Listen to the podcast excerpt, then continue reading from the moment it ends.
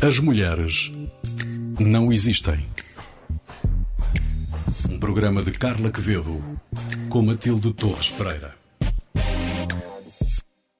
Os extremistas mostraram aquilo que mais temem: uma rapariga com um livro. Eu sou a Maria Saimel, sejam muito bem-vindos a mais um episódio de As Mulheres Não Existem. Este é um programa de Carla Quevedo, com a Matilde Torres Pereira. Ambas estão aqui comigo hoje e sempre, olá as duas. Olá, Maria. Ao longo dos próximos minutos, Carla e Matilde conversamos com a Isabel Capeloa Gil. Ela é investigadora, é também reitora da Universidade Católica Portuguesa e vai falar-nos sobre os conceitos de êxito, de status e muito mais. Isso é já daqui a pouco, fico para ouvir. Ainda antes, Carla, que mulher inspiradora nos trazes tu hoje? Hoje vamos falar sobre a Malala Yousafzai. Ah, ela foi capa da edição de julho de 2021 da Vogue americana. A Malala tem hoje 23 anos, uh, mas como sabemos, se bem se lembram, a sua vida podia ter terminado em 2012 num autocarro na cidade de Mingora, no, no Paquistão, onde foi baleada por um talibã, juntamente com outras duas raparigas que seguiam no mesmo autocarro desde a escola até casa. Uh, desde os 11 anos que a Malala defendia o direito de as raparigas irem à escola, num sítio onde os fundamentalistas islâmicos o tinham expressamente proibido. Uh, o pai da Malala ser da mesma opinião é muito importante nesta história, não é? Porque o pai é um grande apoio que tem. Uh, o ativismo surgiu então deste sentimento de injustiça por questões que não podia controlar e que lhe eram externas, tal como diz, aliás, na entrevista à Vogue, aos 15 anos esteve a morrer com uma bala no crânio por defender o direito à educação das raparigas e foi transportada para um hospital em Inglaterra e sobreviveu, como sabemos. Ah, no ano seguinte, publicou I Am Malala, autobiografia que se tornou um best-seller em todo o mundo. Criou também o Malala Fund, através do qual fez campanha, por exemplo, libertação das raparigas raptadas de uma escola pelo Boko Haram. Ah, com certeza também se lembram dessa história terrível. Uh, aos 16 anos discursou nas Nações Unidas, aos 17 anos é-lhe atribuído o Prémio Nobel da Paz. Enquanto isso, tornava-se uma aluna brilhante em Birmingham, a cidade para onde toda a família se mudou. E, portanto, o que é que há mais a fazer depois disto? Ir para a faculdade, claro. Em 2017 foi aceito na Universidade de Oxford, onde estudou política, filosofia, economia, tudo com distinção e agora é uma jovem com 23 anos que não sabe bem se há de viajar, se há de arranjar um emprego, viver sozinha, voltar a viver com os pais, voltar para o Paquistão, dedicar-se à política é uma possibilidade. E a Malala parece ser uma jovem como tantas outras, uh, mas neste caso é uma jovem que fez da crueldade e da violência de que foi vítima uma vida boa, dedicada ao estudo e sem esquecer os outros, ou neste caso as outras. Portanto, é uma história inspiradora eh, parece breve, uh, com uma sua idade ainda curta, uh, mas altamente promissora. Ainda há muitas coisas que de certeza irá fazer e, e, e espero estar cá para ver. Matilde. Sim, e de alguma maneira, que bom que, chegada aos 23 anos, se está a debater com as dúvidas próprias da cidade Exatamente. e não está a ter que discutir se pode ou não pode ir à escola ou lutar Exatamente. pela vida. Ou, e, e, é bom saber que encontrou um lugar onde pode calmamente refletir sobre os próximos Exatamente. passos. Sim, sim. Que é aquilo que se quer com, com, com a educação. E também serve de pretexto para convidarmos a Isabel Capeloa Gil, que está connosco hoje. Olá, Isabela, obrigada por, por ter aceito este convite prazer é meu, é ótimo estar aqui a conversar convosco. Para nós é um grande privilégio porque a Isabel, a Isabel Gil é, é reitora da Universidade Católica, é presidente da Federação Internacional das Universidades Católicas, é professora catedrática de Estudos de Cultura, foi responsável também pela implementação do, dos mais recentes programas em Estudos de Cultura na Universidade Católica e também como tal, influenciou a disciplina em toda a linha. É, é alguém que se tem dedicado também ao estudo das imagens, eh, além de o cargo que ocupa na universidade. E com este rol de pergaminhos que é tão longo e que eu toquei só a ponta do iceberg, uma pergunta que gostava de lhe colocar é, Isabel, o que é que é para si o êxito? O que é que é ter êxito? Uh, eu creio que ter, ter êxito é hum, estar, uh, bem, primeiro, em primeiro lugar, estar uh, segura e confiante na sua pele, estarmos a exercer uma função que foi escolhida por nós, a capacidade de escolha não é, infelizmente, ainda um direito das mulheres ao nível global e por isso é que, é que é tão importante uma agenda como a da Malala de lutar pela educação das raparigas. Uh, e, e, para mim, um ponto essencial é, é, é, a questão da escolha. Nós podemos ter êxito uh, sendo uh, profissionais de enorme sucesso na vida pública ou ter êxito se a nossa opção e a nossa escolha for a dedicação abnegada a uma causa de beneficência, à vida privada, à família. E, portanto, o êxito é, é naturalmente alguma coisa que é subjetivo, mas que implica eh, necessariamente eh, sentir-se realizado pela opção que se tomou na vida. E eu nisso devo dizer que sinto que tenho muito êxito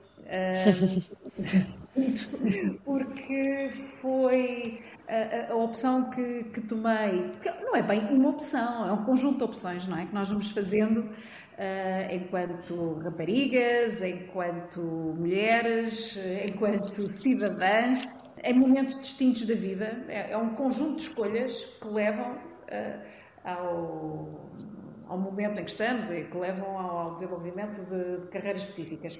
Todas nós tivemos certamente encruzilhadas. Uh, e isso é bom, quer dizer, porque eu, eu, sempre duvidei daquelas pessoas diziam que conseguiram na vida tudo aquilo que estava delineado desde a sua infância. Uh, se há uma coisa que nós aprendemos. Eu não acredito na predestinação, que é, uma, é um conceito, por exemplo, que, que o Lutero no fundo, considerava que todas as escolhas na vida estavam predestinadas por uma orientação uh, divina prévia. Uh, eu acredito profundamente na, na, escolha, na capacidade de, de, na responsabilidade individual e na nossa capacidade de irmos adequando as escolhas à medida que vamos evoluindo. Nós não, nós não somos as mesmas pessoas uh, toda a vida, não é? Claro e, portanto, o, o, êxito vai se gerindo, diria eu, uh, com as diferentes escolhas que vamos fazendo, que devem ser feitas em consciência e com responsabilidade. Eu isso, por isso acho que sinto uma mulher de sucesso. e, e, e, qual é a importância que. E agora esta pergunta não é tão dirigida pessoalmente, mas a questão do status, qual é a importância que tem para o êxito? É, é, difícil, para mim, eu posso responder apenas de uma forma pessoal. Eu creio que a questão do status é importante na medida em que permite a realização de um objetivo escolhido e, e, e determinado, e não como algo uh, que é, digamos, que determina uma posição rígida na sociedade, que é muitas vezes a forma como as pessoas uh, desejam obter um determinado estatuto social por aquilo que ele representa como estratégia de poder, como eh, estratégia de uma afirmação muitas vezes vazia de sentido. Por outro lado, o status ou o estatuto social eh, está associado, e os sociólogos dizem-nos isso, é? a uma à diversificação das funções nas eh, sociedades, na evolução dessa diversificação e aos processos de prestígio associados a determinadas funções que são exercidas uh, nas, uh, nas, comunidades e sociedades, não é? Uh, isso varia, varia ao longo dos tempos, varia de sociedade para sociedade, de geografia para geografia, de contexto cultural para contexto cultural, não é? E as mulheres, infelizmente, em termos, agora falando em termos de estatuto social, eh, e, quando falamos em, em, em 2021, naquilo que representa a realização profissional, foi, foi difícil atingir um estatuto de reconhecimento social e profissional, não foi algo de, previamente adquirido, sobretudo nas eh, sociedades modernas eh, mais complexas. Falámos em, termos de, de, estrutura das sociedades arcaicas, a mulher, mãe, uma posição de prestígio social, mas uma função quase, como dizia uma, uma classicista, que eu gosto muito, a Mary Beard, situação ritual, não é? Quer dizer, há, uma, há uma dominância ritual e cultural da mulher, a figura da mãe, não é? Que as sociedades primitivas. E ao longo dos tempos, à medida que se foi uh, criando, complexificando, digamos, a, a, a, as funções sociais, os estruturas de desenvolvimento, essa função uh, cósmica, não é? Uh, foi sendo limitada, foi sendo limitada, fazendo reverter esse poder para a esfera, para a esfera privada, e fazendo com que a esfera pública fosse dominada primeiro pelas funções do guerreiro, do político e depois, à, à medida que as sociedades foram evoluindo, com outras funções profissionais. Portanto, nós vivemos modelos de fluxo e de refluxo e creio que no caso das mulheres e daquilo que, é, que representa hoje o estatuto profissional e o status profissional, ainda temos um caminho a seguir, não é? Ainda temos um caminho a seguir. Sim. Sim, a Carla também gosta muito da Mary Beard, é uma também. recorrente figura neste programa. Aparece um... muito nas recomendações. Exatamente. Isabel, é agora uma pergunta que, em jeito de brincadeira, mas falando muito a sério, eu estou sempre a ouvir na minha cabeça aquela célebre canção It's a Man's World e depois abre um parênteses e diz But it wouldn't mean anything without a woman or a girl. Ou, é, é um mundo, o mundo é dos homens, mas não seria nada sem as mulheres ou as raparigas. Esta, esta canção foi escrita pelo James Brown em 1966, tinha a Isabel um ano de idade. Desde 66 até hoje, passamos dessa máxima para máximas como, por exemplo, The Future is Female. Em que ano é que estamos em Portugal nessa cronologia? Nós em Portugal eh, não podemos dizer que não temos uh, exemplos de mulher, de líderes, eh, mulheres com sucesso e, portanto, uhum. no fundo que estamos em divergência face àquilo que tem sido o desenvolvimento das sociedades do, do norte global, sobretudo, porque se falamos do acho que aqui não podemos falar de, de, padrões globais, porque há enormes diferenças entre as situações uh, que encontramos em África, muitas vezes na, na Ásia, é? e aquilo que encontramos na, na, Europa e nos Estados Unidos e uh, na América Latina. Um, aquilo que me preocupa na, na imagem da, Future is Female é que isso seja uma marca e não uh, verdadeiramente uhum uma, um desenvolvimento consequente, não é? E também uma das coisas que me preocupa e, e, e tenho tentado na, na minha ação desenvolver muito esta linha, o facto de uma organização ter uma líder mulher não significa que essa organização seja paritária. No é caso da universidade que, que eu dirijo, é importante dizê-lo, quer dizer, há, os americanos falam claro. da, da token leader, não é? Uhum. A, a mulher tem uma líder na empresa Big Tech, tem uh, uma mulher à frente da empresa, isso significa que ela é paritária. Não necessariamente, não necessariamente. Eu costumo sempre dizer, mais importante do que ser a primeira é ser a segunda ou ser a terceira. Porque isso significa que há, de facto, consistência e continuidade, não é? Portanto, que as políticas de, de afirmação e de empowerment são, são consistentes. Uh, e este é um momento, eu creio, de enorme responsabilidade para todas aquelas que exercem cargos de liderança de organizações, porque têm uma responsabilidade para com as gerações que vêm a seguir. Muitas vezes as pessoas colocam a questão: ah, mas fala-se agora muito do empowerment das mulheres e o futuro é das mulheres, e portanto isto cria imensa pressão sobre os rapazes. Eh, eu sou mãe de filhos e tenho imensos problemas com, com, com, com a forma como vou eh, ajudar os meus filhos a afirmarem-se. É uma falsa questão. Absolutamente uma falsa questão. Porque a, a, afirmação ou a, a, existência de um programa eh, para o apoio ao desenvolvimento das carreiras e da conciliação de vida familiar e trabalho, consoante as opções que cada uma tiver, deve ser para as mulheres, naturalmente para os homens. E, a afirmação das mulheres não é de forma alguma, ao contrário daquilo que se diz, uma hum, adultério para os homens. Há, há uns anos estava numa, numa conferência e, portanto, também se falava dessas questões da afirmação, das mulheres nos, nos boards, da, na, na, administração, e, portanto, da importância da diversidade para uh, o crescimento das empresas, para uh, o desenvolvimento de políticas mais sustentáveis. E depois alguém dizia, ah, mas há um estudo muito importante que foi publicado numa, num jornal de, de, de gestão que diz o problema da, da, da, promoção das mulheres dentro das empresas, eh, porque é, os estudos que nós temos em Portugal para o, o, o, o género das, das, graduadas, das mulheres que terminam as licenciaturas e que entram no mercado de trabalho eh, e dos homens, sabemos que temos, começamos a ter uma viragem, uma feminização da profissionalização das, das várias áreas, não é? Portanto, em média, embora haja áreas onde há mais, há mais licenciados do que mulheres, no caso das engenharias, talvez no último reduto, mas em geral eh, saem mais mulheres licenciadas das universidades do que, do que homens. E depois, isso não tem reflexo na estrutura das organizações, sobretudo aquilo que nós chamamos de middle management e, e, e depois a, a gestão topo. Porquê é que isso acontece? E, portanto, o argumento desse estudo era porque as mulheres não querem, porque as mulheres têm filhos e, portanto, optam pela vida familiar em detrimento da uh, progressão profissional. E isto explicava o facto de, por exemplo, nas startups, na, na área da, da, das tecnologias, haver muito menos mulheres uh, que estavam aptas a, a assumir cargos de, de, gestão dentro das empresas do que homens. E imediatamente há uma, há uma questão, e portanto a explicação é, pois claro, as mulheres têm a família e portanto não querem.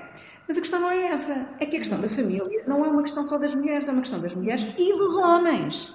E nós colocamos sempre o ónus, nós mulheres, mães, eh, as, as, as, que têm filhas e filhos, colocam sempre muito ónus. Nós temos uma, um lastro de autorresponsabilização que leva muitas vezes a, a, desresponsabilizar os nossos parceiros das suas funções, não é?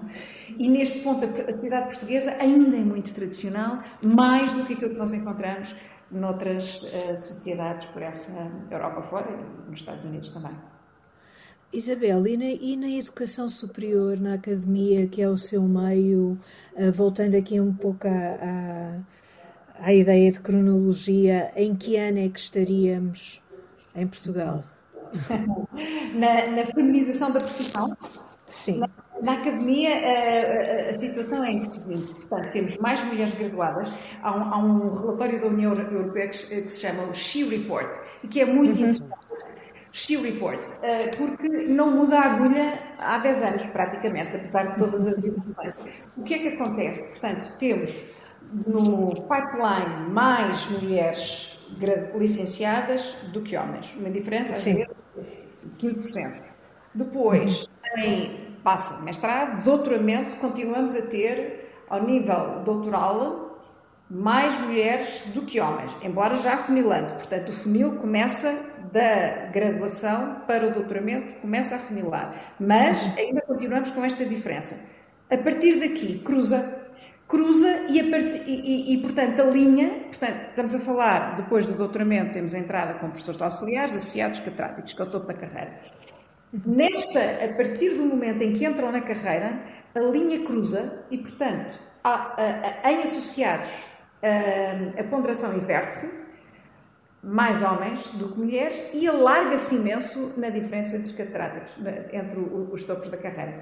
Portanto, quando a carreira se torna mais exigente, quando as progressões, tipicamente na academia a carreira faz-se por pirâmide, não é? Portanto, nem, nem todos chegam ao, ao topo. Ao topo. Uhum e a, a, concorrência e a competitividade é, torna-se mais difícil a partir dos concursos para a seguir a, a, a professor auxiliar, para associado e catedrático, e a pirâmide inverte completamente. Portanto, a ordem do poder inverte-se completamente.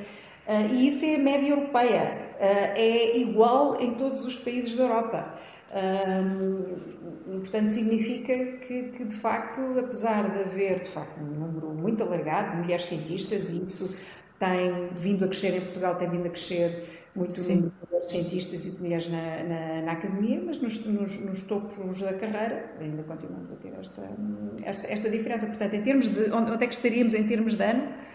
Sim. Uh, bem, nós estaríamos em Portugal, mas estaríamos também pelo resto do mundo. Uhum. Não, não, não, somos divergentes, nós estaríamos para aí, eu diria, em 1972. Podia ser mais divertido, falando como a, a, a, jovem desta conversa. Ao menos podia ter a oportunidade de curtir um bocado a década de 70. Exatamente. Um, se falássemos das diretoras, estávamos em, em 1964. E caramba! Então, se calhar, só uma pergunta final, porque já estamos também a chegar ao fim do nosso tempo. Sabemos que a Isabel é uma apaixonada pela arte e perguntava-lhe se alguma peça a marcou particularmente ao longo da sua vida e porquê. Uh, posso dizer duas, não posso? Claro.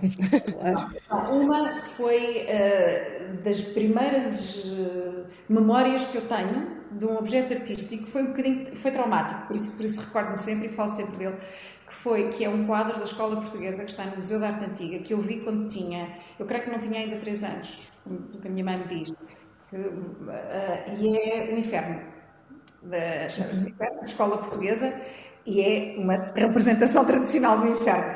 E acho que foi uma coisa que me traumatizou imenso quando, quando vi. Pensava que era, a imagem que eu tinha era de uma coisa imensa, megalómana, o quadro é pequeno, bastante pequeno. É como, um bocadinho como a Mona Lisa, quando nós vamos ao Louvre e temos aquela Sim. Ilusão, porque coisa imensa nas reproduções é um quadrinho, é um quadrinho pequenino, não é? Mas com imenso impacto. Traumatizou-me, não sei se grande parte do trabalho que eu faço é sobre representações da violência. E, portanto, não sei se, se esta aquilo que o Freud diria, chamaria a cena, ali. a cena original. Outra, outra peça que uh, me diz uh, muitíssimo uh, e que eu vi em São Petersburgo, ao quadrado, Malevich, porque com a simplicidade daquela forma da tela branca com o quadrado preto, é, é, é, uma peça que nos absorve, quer dizer, e que mostra aquela a dimensão, por um lado, contida e infinita da, da arte. Eu sou profundamente atraída por tudo aquilo que é o, o, o indefinido na, na, arte, aquilo que não se consegue abarcar, que a significação não consegue abarcar e que a arte contemporânea eh, tão bem, tão bem reproduz. Obrigada, Isabel. Foi um obrigada. prazer tê-la aqui hoje. Mesmo muito bom. Prazer foi meu. Muito obrigada. Obrigada. E Carla, tu hoje tens uma recomendação para nos fazer? É uma série? É uma série na HBO que já está, já está disponível a segunda temporada de Why Women Kill. Uh, é uma série escrita pelo Mark Cherry, que criou aquela série de sucesso com várias temporadas intitulada Donas, Donas de Casas Desesperadas, ah. não sei se viste, e que agora tem, tem esta, esta outra uh, série promissora também de várias temporadas, Why Women Kill. Uh, na primeira seguimos a história de três mulheres em diferentes épocas que vivem na mesma casa e que matam na sequência de traições nos respectivos casamentos. Portanto, é uma história até muito Olá. bem contada e muito bem. Pronto, agora para animar aqui um bocadinho. Uh, nesta segunda temporada temos uma, uma história mais clássica, mas também mais retorcida, uh, em que seguimos o percurso de um casal e, neste caso, a mulher esconde um cadáver depois de saber que o marido é um assassino em série. Mas curiosamente, não é o cadáver dele. E portanto, há aqui uma diferença. É muito boa, a série é muito engraçada, tem muito humor e está muito bem escrita na HBO. Why que Women curiosa. Kill. É muito gira. Olha, eu trago. E tu tens um... uma recomendação também que não é uma série. Não é uma série, é um conjunto de iluminuras, ou melhor, gravuras. Não são gravuras, uhum. são mesmo iluminuras, mas Iluminuras muito iluminadas, passa redundância. Uh, é um livro do Matthew Fox, que é um, que é um investigador que se tem debruçado sobre a obra de Hildegarda von Bingen. É uma mulher venerada como mística na tradição católica. Não sei se isto se diz assim, mas tem todo um programa de espiritualidade que é muito à frente do seu tempo uh, e que tem, tem múltiplas dimensões. Ela era, era, era, artista, era música, era intelectual, uh, geria um convento beneditino, uh, foi compositora, teóloga, escreveu livros que nunca mais acabam, poesia, escreveu uma ópera.